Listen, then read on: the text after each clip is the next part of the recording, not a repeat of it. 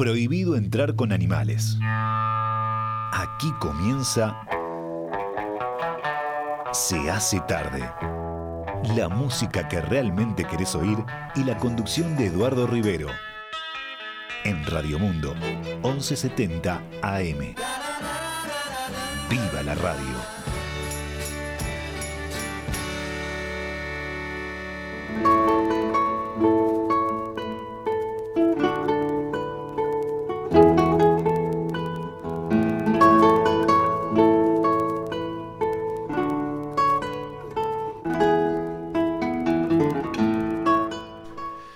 Tengan todos ustedes muy buenas tardes. Estamos empezando una nueva emisión de viernes desde hace tarde y por lo tanto estamos empezando una nueva eh, emisión de nuestro tiempo de Beatles. Ustedes ya lo saben. Desde el viernes pasado estamos eh, buceando, hurgando en las biografías de todo ese equipo de gente que tal vez es más grande de lo que uno cree. Todo ese equipo de gente que estuvo rodeando a los Beatles, apoyando a los Beatles, poniendo mucho más que un granito de arena en ese producto mágico que fueron los Beatles. El viernes pasado estuvimos eh, charlando largo y tendido sobre, leyendo datos de, Wikipedia, además, por supuesto, ¿no? sobre eh, George Martin. Y hoy vamos a empezar con eh, Brian Epstein. Hay unas cuantas cosas para decir de, de Brian Epstein, el manager de los Beatles el tipo que los descubrió en el cavern, que los disciplinó, que les dio un criterio ultra profesional para hacer las cosas y que condujo con mano firme la nave de los Beatles cuando los Beatles se convirtieron en un fenómeno sin precedentes, como no ha habido otro hasta el día de hoy en el negocio del espectáculo Así que, bueno, vamos a, empezar por leerles algunas cosas sobre la vida de Brian Epstein y todo esto, por supuesto, ilustrado con la música de los Beatles, con una selección que yo he hecho, intentando no poner las canciones que pusimos el viernes pasado o el otro y ir variando eh, dentro de la discografía de los Beatles, invariablemente interesante, porque es realmente así, invariablemente interesante. Brian Samuel Epstein fue un hombre de negocios británico conocido principalmente por su rol como representante de los Beatles, eh, nació el 19 de septiembre de 1934 en Liverpool, Reino Unido. Quiere decir que era también de la barra de Liverpool, de la barra original de Liverpool. Y falleció en Londres el 27 de agosto de 1967. Eh, les voy a leer ahora sí más información que tiene que ver con, su niñez y, todo esto. A ver, la familia de Epstein, que era de origen judío, poseía una tienda de muebles en Liverpool, donde la familia de Paul McCartney había comprado un piano. Jim McCartney, el padre de Paul, compró el piano que estaba en la sala del número 20 Fort Road, donde Paul se crió. Lo compró allí justamente en Nems, era el nombre de la, de la tienda. Brian comenzó los estudios en, cuando era muy joven en la Royal Academy of Dramatic Art en Londres, donde tuvo como compañeros a los actores Susana York y Peter O'Toole. Pero al abandonar el tercer curso, su padre le dejó a cargo del departamento musical de la tienda recientemente inaugurada, una extensión de la tienda NEMS, en la calle Great Charlotte. Posteriormente una segunda tienda fue abierta en la calle Whitechapel y Epstein fue asignado responsable de dicha operación, la de Whitechapel. El 3 de agosto de 1961, Brian Epstein comenzó a colaborar regularmente con una columna musical en la revista Mercy Beat que la dirigía, acá no dice, pero la dirigía Bill Harry, un amigo de, los Beatles. Em, la versión aceptada mayoritariamente su primer encuentro con el grupo musical al que ayudó a convertir en estrella, digamos, eh, indica que Epstein vio por primera vez el nombre de los Beatles en un cartel de un concierto y pensó que era un nombre que sonaba tonto. Cuando después de una serie de, clientes de su tienda comenzaron a preguntar por el disco simple que habían grabado con Tony Sheridan en Alemania y no siendo capaz de encontrarlo a través de ninguno de sus contactos habituales en las compañías discográficas, decidió ir a preguntarle directamente a la banda. Epstein y su empleado Alistair Taylor fueron a verlos actuar en el abarrotado pub Cavern Club el 9 de noviembre de 1961. Fue la primera vez que él puso sus ojos sobre los Beatles. 9 de noviembre del 61 el local que estaba en la calle, en una calle a la vuelta de la tienda. Eh, se los admitió, se los dejó entrar en el local sin necesidad de hacer cola y su llegada fue anunciada a través de los parlantes. Está hoy con nosotros acá el prestigioso comerciante Brian Epstein. Epstein recuerda la actuación del grupo esa noche. Quedé impresionado de manera inmediata por su música, su ritmo, su sentido del humor sobre el escenario. Incluso más tarde, cuando los conocí, también quedé impresionado por su carisma personal. Y fue en ese mismo instante donde todo empezó. También reconoció a los miembros del grupo como clientes habituales de su tienda, donde pasaban el tiempo entre los espectáculos hojeando discos. Así que bueno, vamos a algo de los Beatles y seguimos con la biografía de Brian Epstein.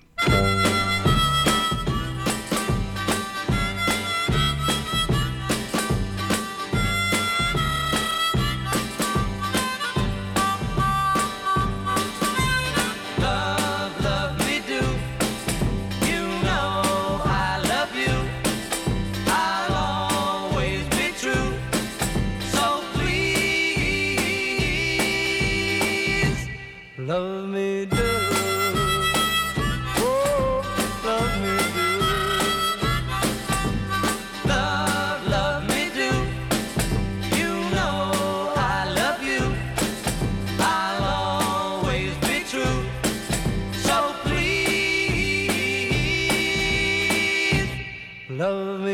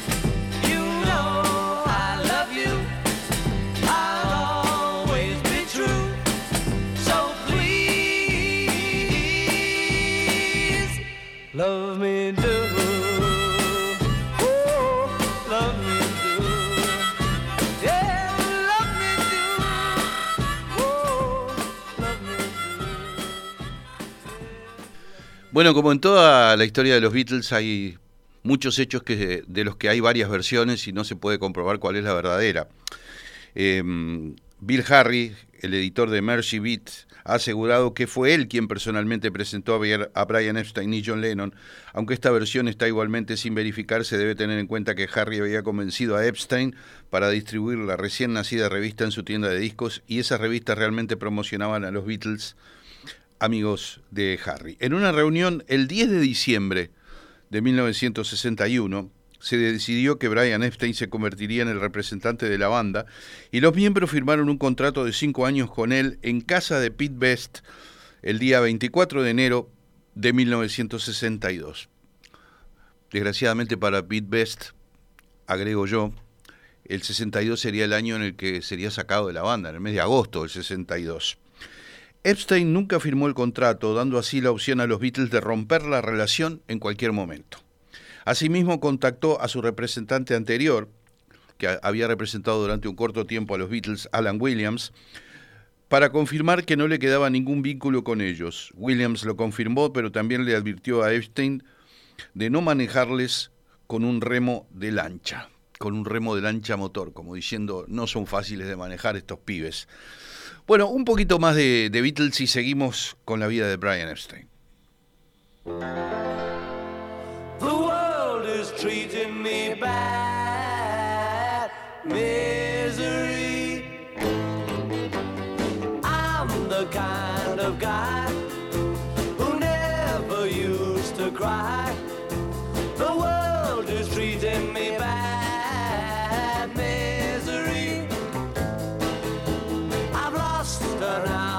sure.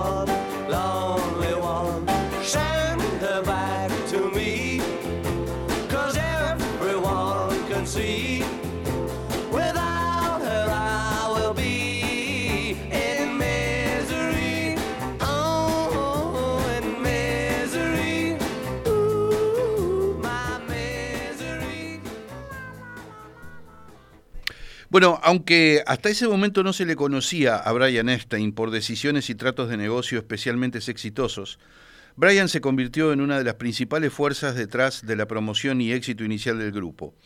Cuando Epstein se hizo cargo de la banda, sus componentes llevaban vaqueros y chaquetas de cuero y sus actuaciones eran básicamente desordenados, eran básicamente desordenados conciertos de rock and roll.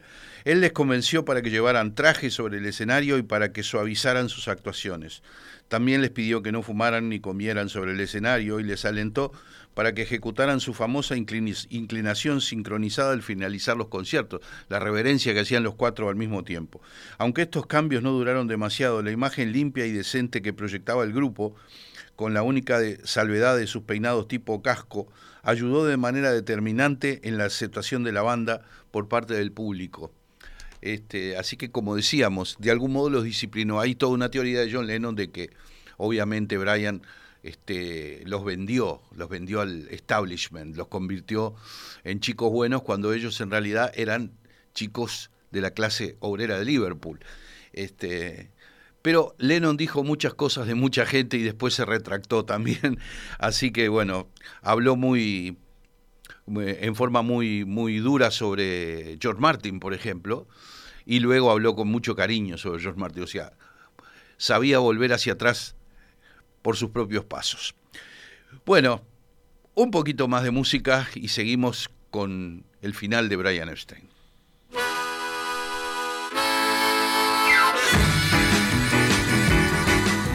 Little child, little child, little child, won't you dance with me?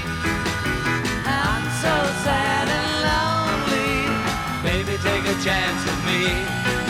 Little child, little child, little child, won't you dance with me? I'm so sad and lonely. Baby, take a chance with me. If you want someone to make you feel so fine, then we'll have some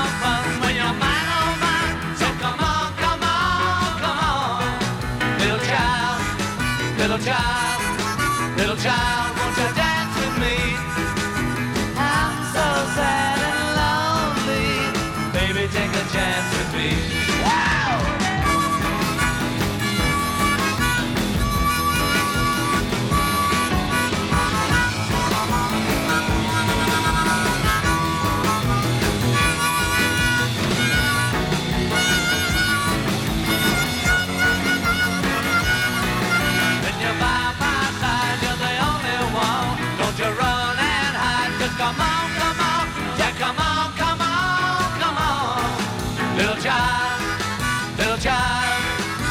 Child, won't you dance with me?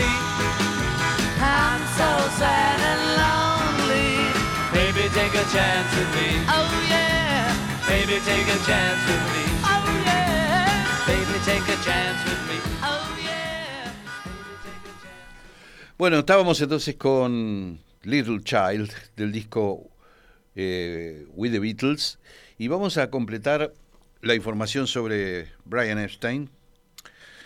Eh, tras ser rechazados por todas y cada una de las principales discográficas de Inglaterra, Brian Epstein finalmente consiguió que la banda firmara para el pequeño sello Parlophone de la discográfica EMI.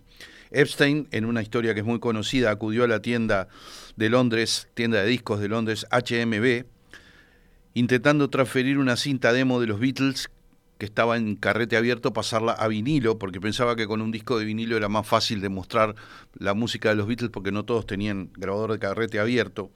A un técnico de la HMB, Jim Foy, le gustó la grabación y remitió y lo, lo, puso en contacto a Brian Epstein con George Martin, productor del sello Parlophone. Martin accedió a conocer al grupo y planificó una, una grabación. Todos los Beatles pasaron la prueba, excepto el baterista Pete Best, al que Martin decidió sustituir en las grabaciones por un músico de estudio. John Lennon, Paul McCartney y George Harrison pidieron a Epstein que despidiera inmediatamente a Pete y Ringo Starr tomó su lugar en la formación.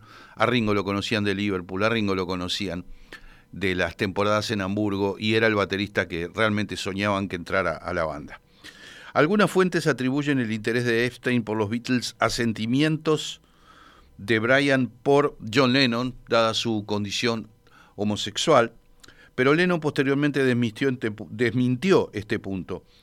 Una ficción sobre la relación aparece detallada en la película The Hours and Times. En octubre de 1964, la autobiografía de Epstein, llamada A Cellar Full of Noise, un, un sótano de ruido, un desván de ruido, fue publicada, coescrita con quien posteriormente trabajaría como publicista de los Beatles, el periodista Derek Taylor, de quien también vamos a hablar más adelante. No obstante, a partir de 1965, su papel dentro del grupo se vio afectado debido a algunas malas gestiones en las que el grupo se vio perjudicado económicamente, siendo famoso el afer Celtaeb. Celtaeb es una palabra que es Beatles al revés, que era una empresa formada para el merchandising, los elementos de... En aquella época había maletitas para la merienda en la escuela con la cara de los Beatles, banderines de los Beatles, eh, mochilas de los Beatles, eh, lapiceras de, los, de todo había, había todo un merchandising muy grande y ahí en esa empresa perdieron muchísimo dinero y cuando el grupo dejó de hacer giras a mediados del 66, Brian sintió que su papel fue decayendo y esto le provocó depresión.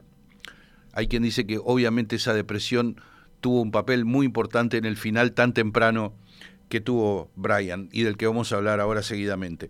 Pensaba que su contrato que expiraba en septiembre de 1967 no iba a ser renovado por los Beatles. Bueno, vamos a cerrar el primer bloque con un, tema muy poco escuchado pero maravilloso del álbum We The Beatles, Not a Second Time. You know you made me cry. Cause you're wondering why?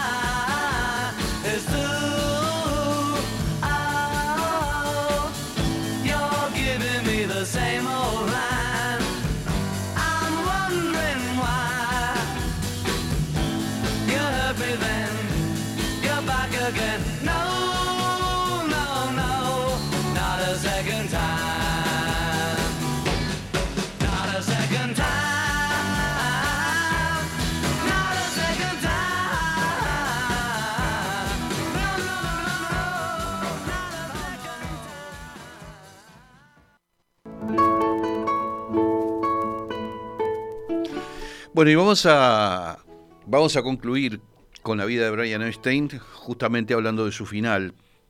Brian murió el 27 de agosto de 1967, un año después de que los Beatles abandonaran las actuaciones en directo y coincidiendo con el fin de semana en el que el grupo conocía en Gales al Maharishi Mahesh Yogi. Habían ido a ver una conferencia de, en, en, en Bangor, Gales, del Maharishi Mahesh Yogi, al que luego visitarían en la India, ¿no? Su muerte fue oficialmente dictaminada como accidental, causada por una intoxicación gradual con barbitúricos. Se hallaron carbitral y seconal en su cuerpo, posiblemente mezclados con alcohol.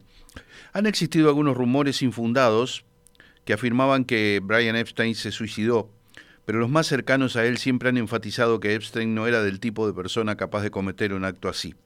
Además, su madre Queenie Epstein acababa de enviudar, lo cual contribuye a la teoría de que Brian nunca habría infligido voluntariamente a su madre este daño adicional tan cerca en el tiempo de la muerte de su marido. Epstein gestionó todos y cada uno de los aspectos de la carrera de los Beatles, incluso ayudó a fundar la compañía que posteriormente se convertiría en Apple Corps. Tras su muerte las cosas cambiaron y los asuntos de negocios de la banda empezaron a desmoronarse. Los cuatro músicos tuvieron que implicarse en los negocios por lo que por los que apenas habían mostrado demasiado interés ya que se lo dejaban todo en manos de Brian con absoluta confianza. John Lennon resumió el impacto de la muerte unos años después. Cuando Brian murió, supe que ahí se había acabado todo. Supe que lo habíamos que hasta ahí habíamos llegado. Se pensó en rodar una película sobre su biografía y su paso por los Beatles que aparecería en 2014, cosa que finalmente no ocurrió. Un poco más de Beatles. Can't buy me love, love,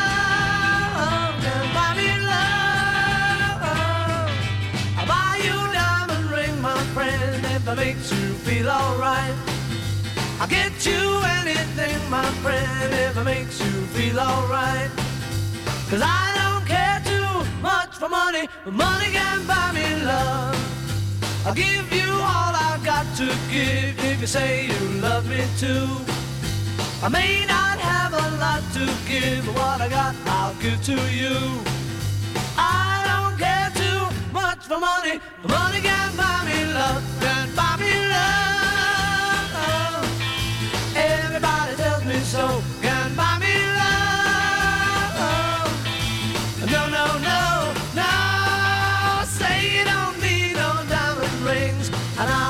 Satisfied. Tell me that you want the kind of things that money just can't buy. I don't care too much for money, money can buy me love.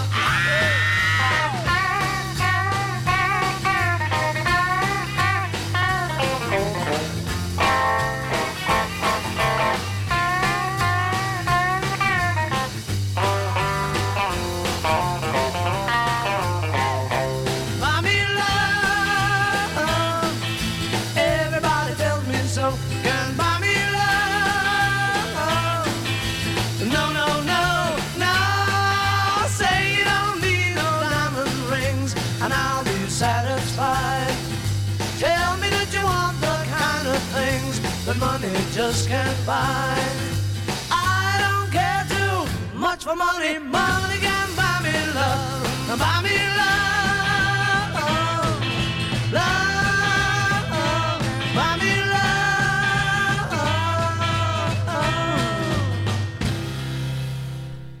Bueno, y vamos a pasar a la vida de Neil Aspinall, otra persona fundamental dentro del grupo de gente que estaba con los Beatles.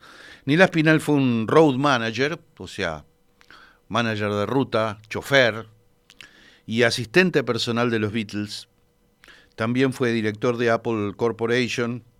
Aspinall fue compañero de colegio de George Harrison y Paul McCartney con los que trabó amistad en la infancia. Iba a la misma clase que McCartney y obviamente era un año mayor que, que George Harrison. A ver, Neil Aspinall nació en Gales, era galés, el 13 de octubre de 1941 y murió en Nueva York, Estados Unidos, el 24 de marzo del 2008. Eh, falleció a los 65 años víctima de cáncer de pulmón. Los padres de Aspinall eran ambos de Liverpool, pero durante la llamada Batalla de Inglaterra, los bombardeos aéreos masivos por parte de los aviones de la Luftwaffe alemana sobre Gran Bretaña durante la Segunda Guerra Mundial, su madre fue evacuada a Prestatyn en Gales del Norte, mientras el padre de Aspinall se encontraba al servicio de la Royal Navy, o sea, de la Marina Real, y por lo tanto fuera de Liverpool. Aspinall nació en ese momento, 1942, en Prestatyn, Gales, pero madre e hijo volvieron a Liverpool ese mismo año una vez que los bombardeos habían terminado. Neil Aspinall asistió, asistió a la escuela primaria de West Derby hasta los 11 años, para a los 12 asistir a la escuela secundaria en el Liverpool Institute en Mount Street. Allí coincidió en la misma clase que Paul McCartney en las materias de lengua inglesa y arte. A la misma escuela asistía George Harrison, un año menor. Aspinall comentó tiempo después sobre su primer encuentro con, con George Harrison, que le pareció que obviamente era un niño. Aspinall tenía nueve certificados de educación general en el instituto y aprobó ocho de ellos, suspendiendo solo, o sea, perdiendo solo el examen de francés. Dejó, la escuela en julio de 1959 y estudió contabilidad. Por eso también se encargaba de los libros de los Beatles cuando empezaban, ¿no? Bueno, vamos a seguir un poco más con la vida de Neil Aspinall, que fue un íntimo amigo de los Beatles, no solo un road manager, director de Apple, en décadas recientes, uno de los responsables del proyecto Anthology, Anthology, en fin, hizo de todo un poco. Así que bueno, música.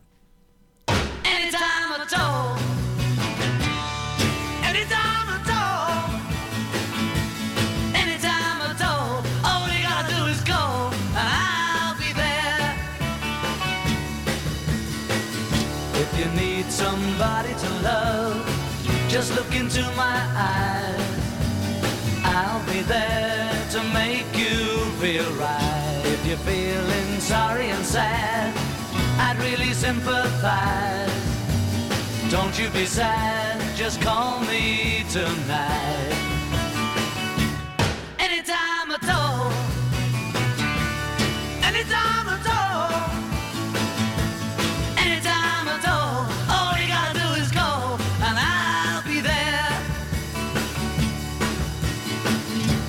The sun has faded away, I'll try to make it shine. There is nothing I won't do when you need a shoulder to cry on. I hope it will be mine. Call me tonight and I'll come to you.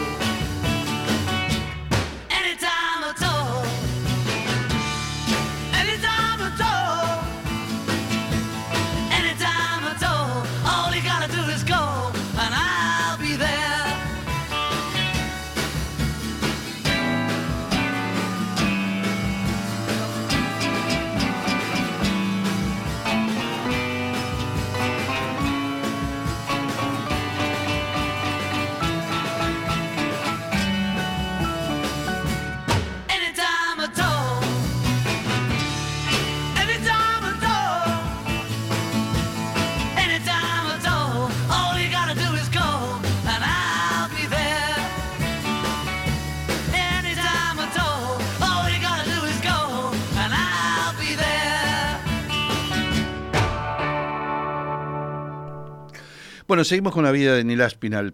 Neil tenía alquilada una habitación en casa de Mona Best, una señora que era la madre del baterista Pete Best, cuando los Beatles tocaron en la inauguración del Cashback Club.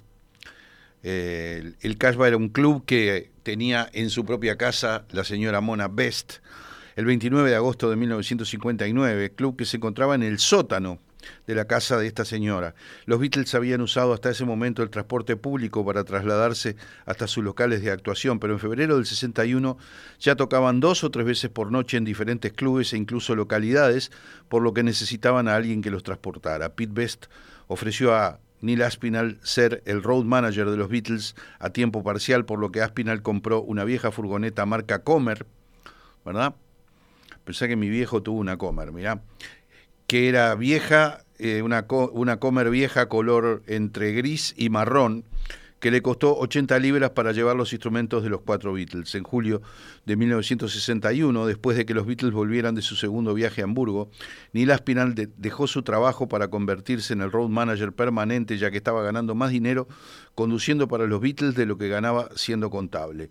Neil Aspinall llevó a los Beatles a Londres en la noche vieja de 1961 a la hoy famosa audición de Decca, pero Aspinall se perdió por lo que el trayecto les costó 10 horas. Llegaron a su destino a las 10 de la noche y John Lennon dijo que llegaban a tiempo para ver a los borrachos saltar en la fuente de Trafalgar Square, porque era la noche de, de fin de año y el primero de enero fue que hicieron el demo para el sello Decca, del que saldrían rechazados finalmente. En 1963, Mal Evans también fue contratado y le ayudaba a trasladar el equipo de los Beatles a Nina Aspinall, trabajando también como guardaespaldas porque Mal Evans era un tipo grandote, lo cual liberó a Aspinall para que pudiera concentrarse en otras tareas como arreglarles citas o comprarles cosas tales como trajes, botas, comidas o bebidas.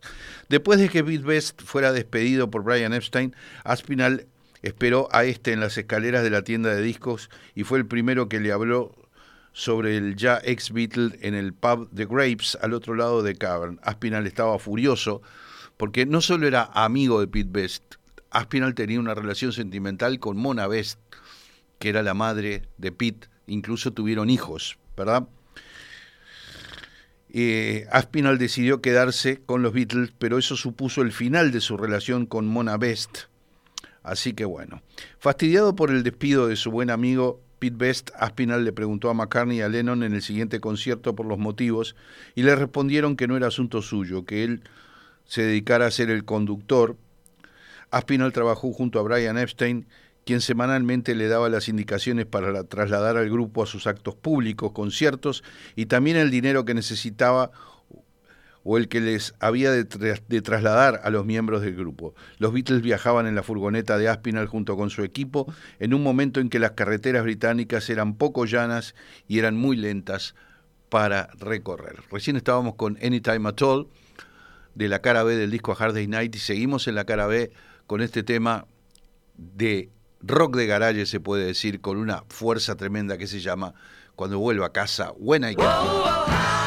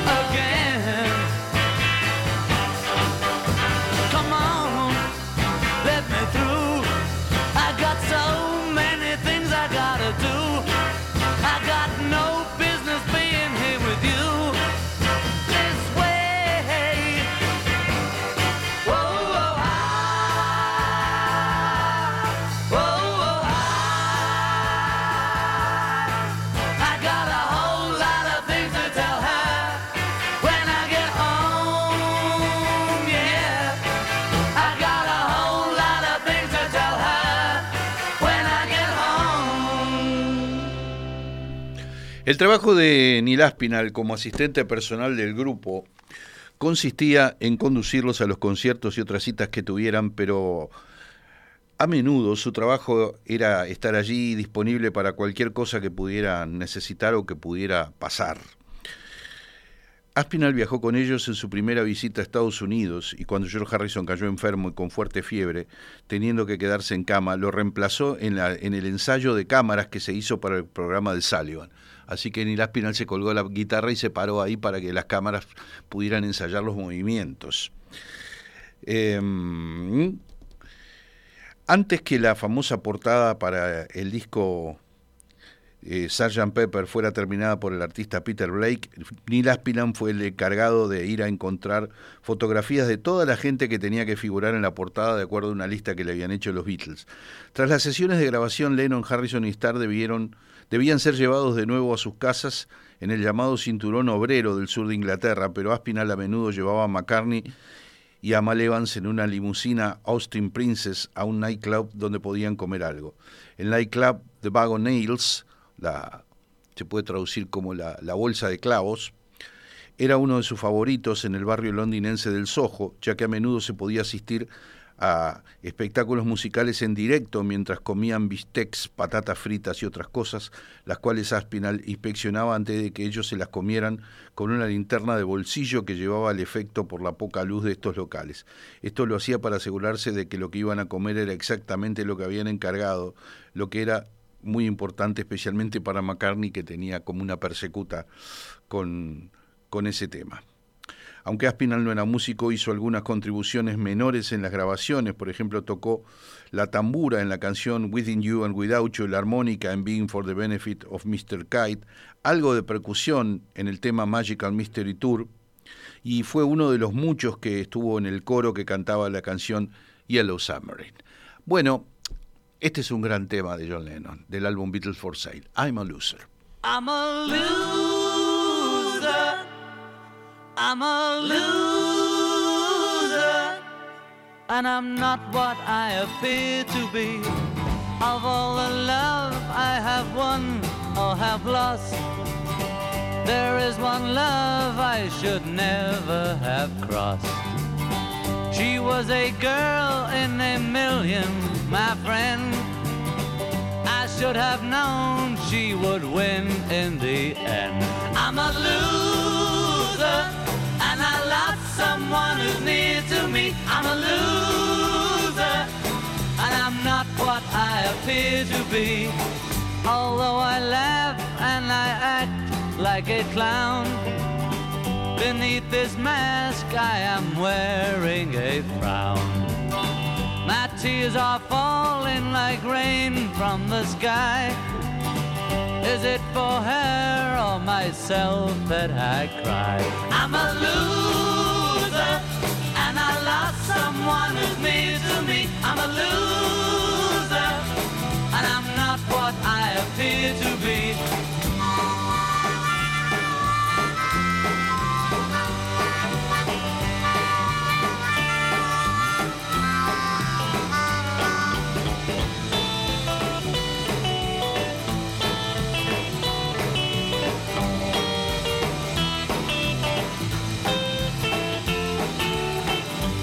Have I done to deserve such a fate?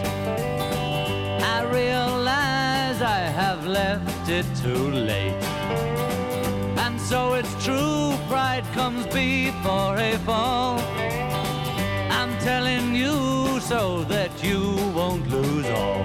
I'm a loser, and I lost someone who's near to me. I'm a loser, and I'm not what I appear to be.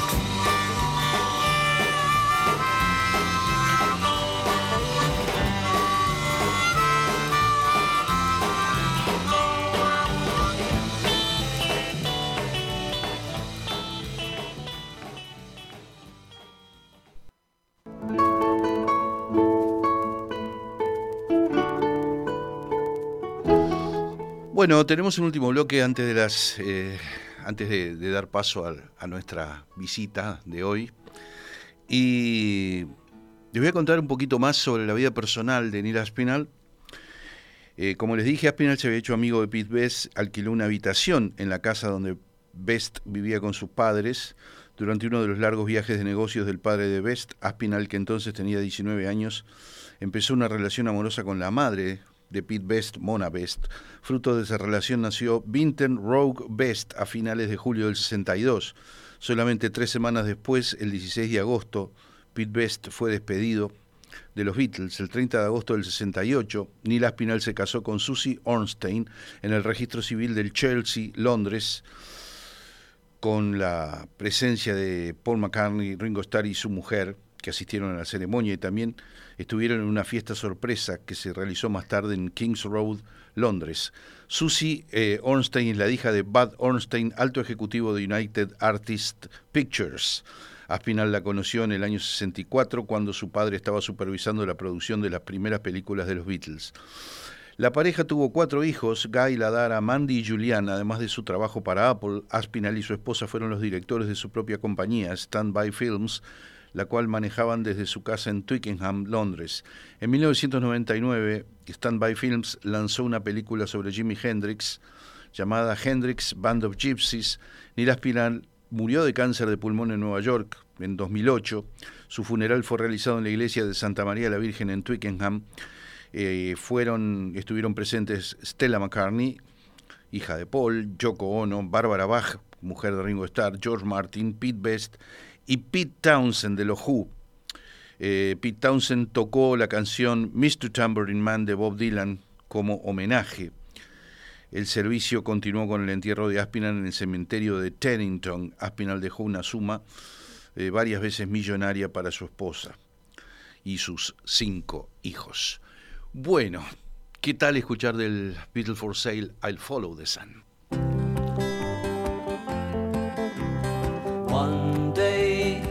You'll look to see I've gone, for tomorrow may rain, so I'll follow the sun. Someday you'll know I was the one, but tomorrow may rain, so I'll follow the sun. And now the time has come, and so my love I must go. And though I lose a friend, in the end you will know. Oh, one day you'll find that I have gone, but tomorrow may rain, so I'll follow the sun.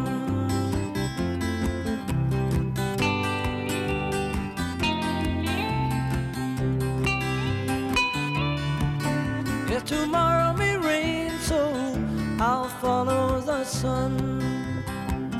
And now the time has come, and so my love I must go.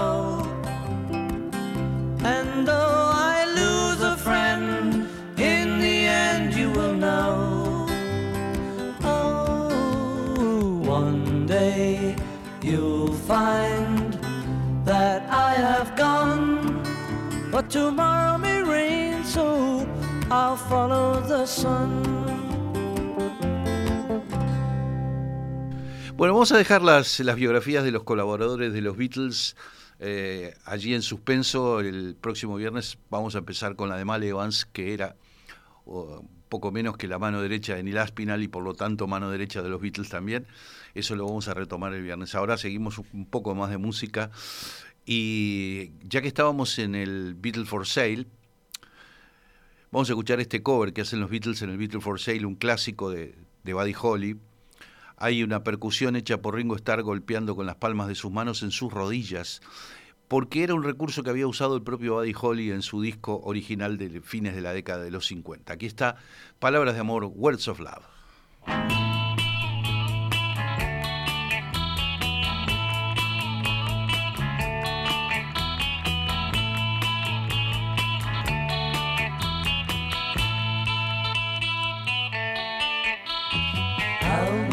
Close and tell me how you feel. Tell me love is real. Mm-hmm. Words of love you whisper soft and true. Darling, I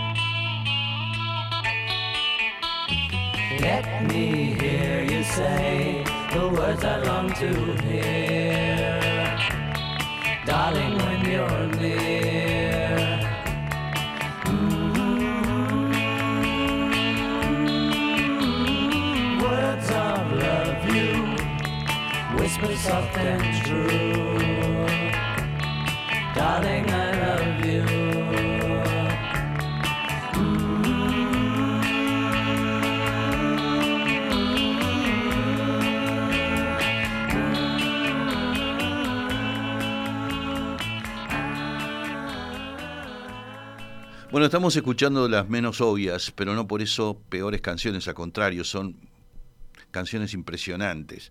Es el caso, por ejemplo, en el álbum Help de The Night Before. Yo me acuerdo de la felicidad que nos dio a los Beatlemaníacos cuando, en, si yo mal no recuerdo, la segunda vez que se presentó McCartney acá en el Estadio Centenario, cuando incluyó The Night Before, fue todo un, todo un momento escucharle cantar esta canción que está dentro de las que no son tan obvias, ¿verdad? Así que aquí está The Night Before. We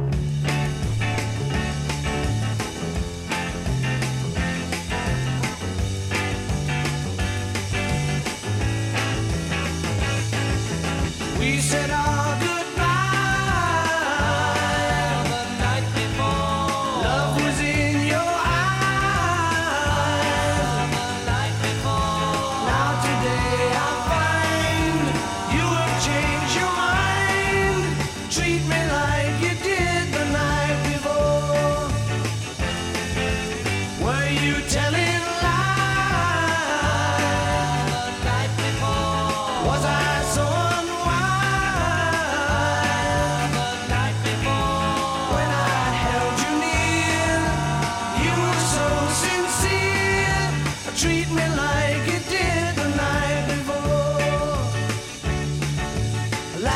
Night is the night I will remember you by.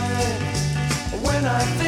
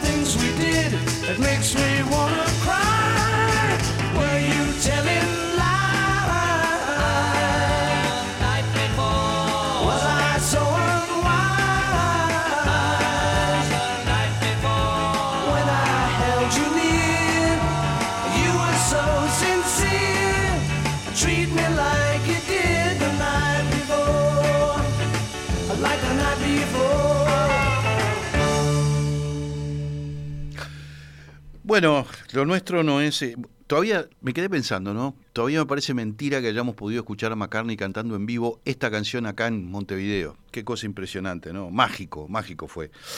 Bien, mágico lo del 2012 y mágico lo del 2014, los dos años seguidos en que vino McCartney. No, años seguidos no, una vez y a los dos años estuvo de vuelta.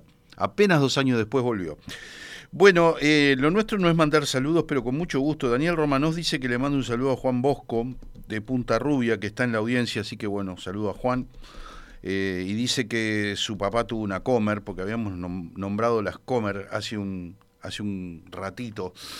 Bueno, cerrando este, este bloque, un momento mágico de la película Help, ¿se acuerdan el clip eh, grabado en un estudio, en un estudio de grabaciones, con una iluminación divina en los rostros de Lennon y McCartney cantando juntos en el mismo micrófono? ¿Qué magia eso? Me refiero a You're Going to Lose That Girl. You're gonna lose that girl. Yes, you're gonna lose that girl. You're gonna lose. Yes, yes, you're that girl. If you don't take her out tonight, she's gonna change her mind. Gonna change her mind.